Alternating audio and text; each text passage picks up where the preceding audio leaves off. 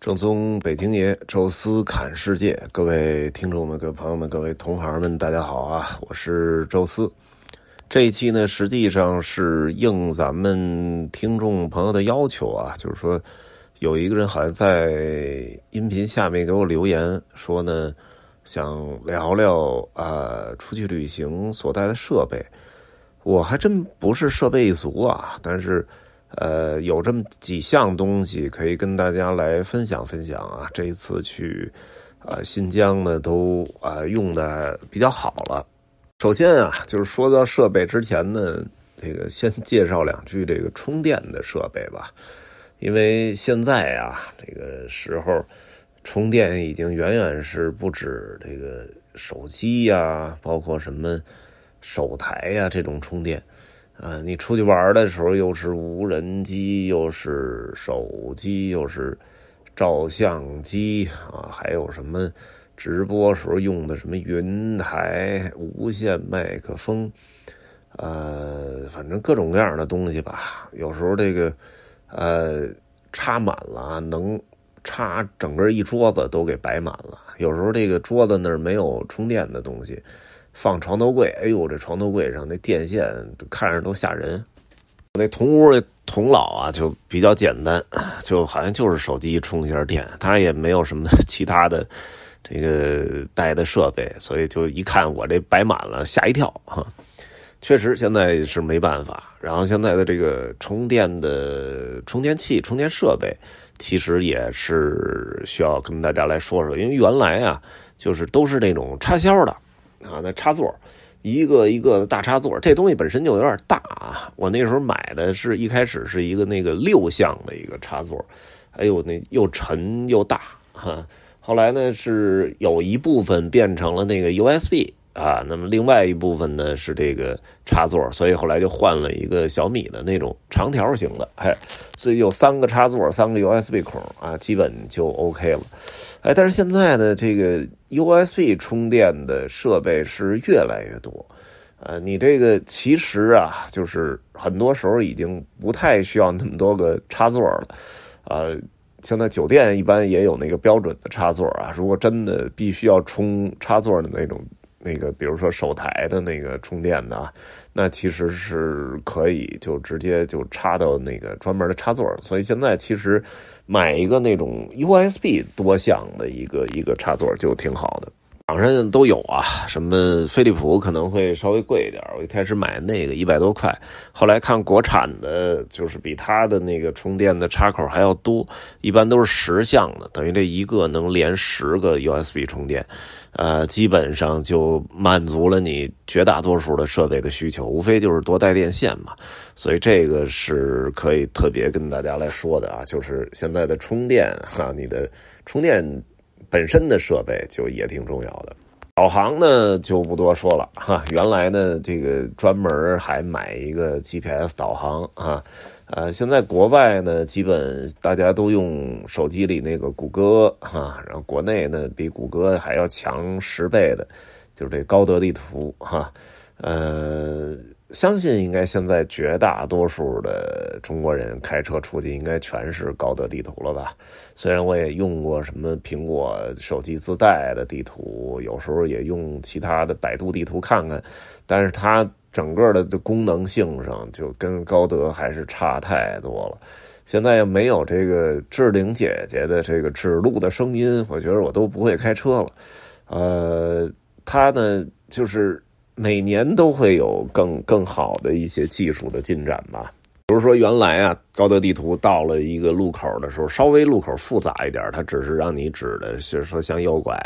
啊，但是可能前方一百米之内有三个向右拐的路口，它可能就很难能快速的分别出来啊。包括环岛第几个出口，有时候大家就会很乱啊。现在像这种的都会出现一个实时的三 D 的。一个一个效果能告诉你现在就是第几个口拐，然后反复会提醒你，而且会出现一个距离的进度条啊，所以有时候就是说你这二十米、三十米你没概念，哎，他那进度条走到那儿时候就基本告诉你该拐了啊，所以现在这种呃 GPS 给你带错路的几率就小很多。包括我刚才说那环岛，现在专门有一个说明图，就是你车到了环岛哪个方哪个位置，它特别细致的都给你点出来啊。所以在这种情况下呢，我觉得呃，导航上可能高德真的是。呃，越来越好，而且呢，就不知道大家发现没有啊？高德地图其实现在也可以去预订酒店呀，包括订餐啊什么的。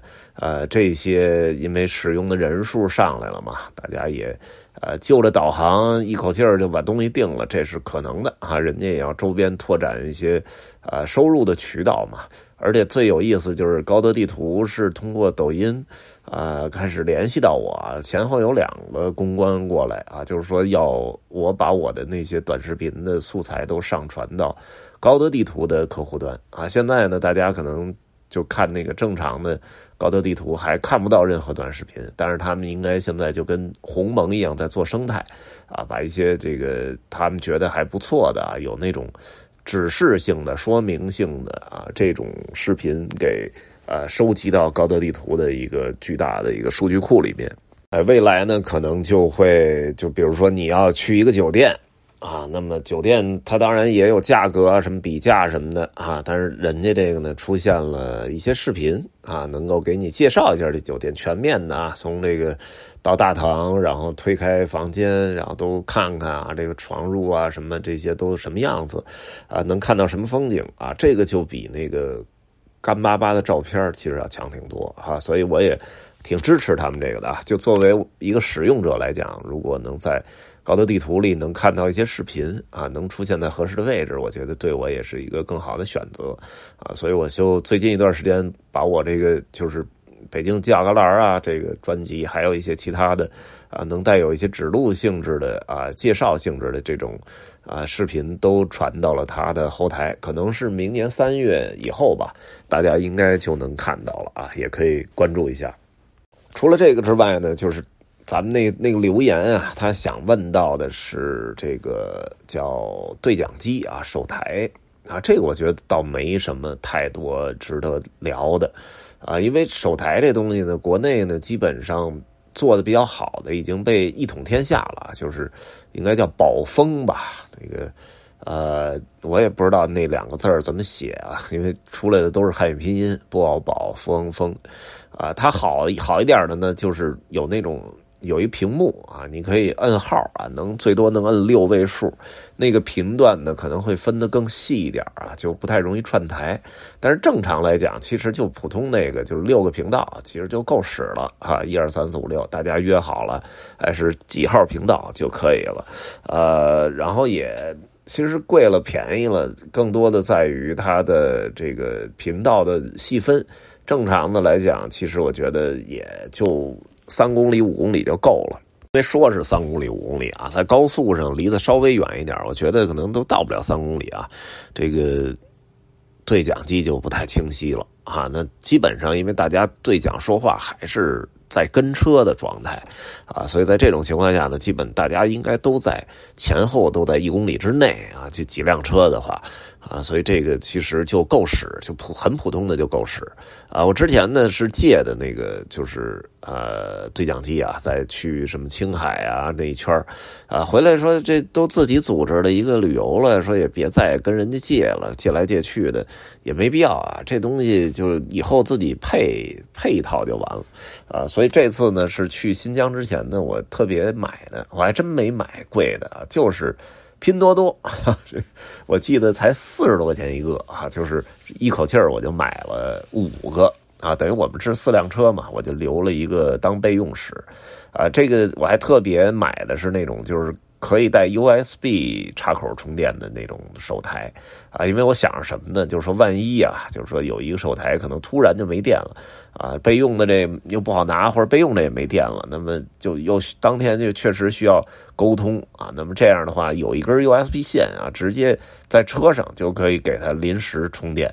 啊，我也试了试啊，就是在车上给这个手台临时的充电，这个速度是很慢的啊。但是如果你插着线的话，是可以保证这个手台能够正正常使用的啊。我觉得这就足够了啊，就是正常每天回回去啊，回酒店再踏踏实实去充电。大家就如果说去哪儿玩的话啊，找这个买手台就认准这宝丰就行。我觉得什么摩托罗拉呀，什么那些都没必要啊。就咱们国产的现在技术啊，包括质量都已经非常好了，而且设计什么的也还不错。我那个唯一的出一点问题呢，其实就是那个。因为只有六个频道嘛，所以，呃，走到一些地方容易跟人家有点串台啊，有什么？呃，我记得路上有什么交警啊，有一些什么，呃，反正基本都属于治安联防，他们可能就在那个区域也用的是相似的频道啊，所以就 开着开着，突然哇哇里里边就开始说上话了啊！一开始大家还有点奇怪，后来有那么一两回吧，就就大家习惯了啊，就反正那个时候我们不说话就完了，保持静默啊，过了那个覆盖范围。啊，就自然就没事了啊。大概这种串台的事儿呢，在新疆可能遇上了有五六回吧，也不算特别多啊。所以这个我觉得，这种基本款、普通款，其实正常的大家自驾就够使的了。还有一个呢，特别说一下，就是无人机。之前呢，我音频里啊，就专门的聊过啊，无人机的使用啊，包括我自己的这个拍摄的一些心得啊。这一次呢，无人机用的比较多啊，就是在赛里木湖、在果子沟啊，在这个这个这个呃那拉提草原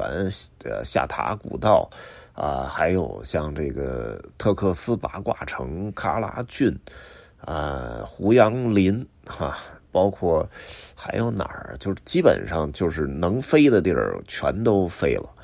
呃，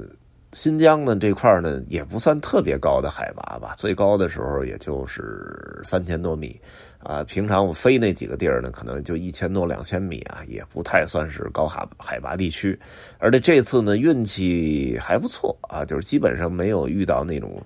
大风啊什么的那种天儿哈，所以基本上飞起来啊，整体的录制效果也比较好。另外一个特别重要一点就是，我觉得我自己的这个操控无人机的技术上升了。之前就是这个跟车什么的都。不理想啊，在那个青海的时候，就是唯一特别好看的一段，就是在那个呃腾格里沙漠，当时一辆车穿沙漠的那那一点觉得特别好啊。但是后来就就再没试过。赛里木湖呢，我们试了试跟车呢，也不是很成功。但是后来随着用的次数越来越多啊，就是包括整个无人机那个操控方向都有感觉了啊，所以就后来的那个拍摄的水准确实上来了。尤其我觉得在那拉提草原啊，大家如果有我抖音，可以看到那拉提草原拍了几段的无人机的混剪。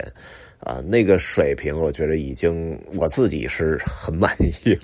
啊，所以大家也可以看看，确实是整个的景色也漂亮啊，然后又没别的车啊，那种大气磅礴那感觉，我当时还配上了那个《权力游戏》的那个开场音乐啊，我觉得确实也挺搭的。啊，就是无人机这东西还是得多玩越多玩的时候呢，你的操控的这个熟练度就越好。呃，这次的无人机呢出现了一个小问题啊，就是呃，到后来手柄充不上电了啊，因为大家知道我那无人机那个手柄也好，还有这个这个呃，就是无人机这两个东西呢，其实都是一个插口，就是那种大家正常能看到的，因为一般。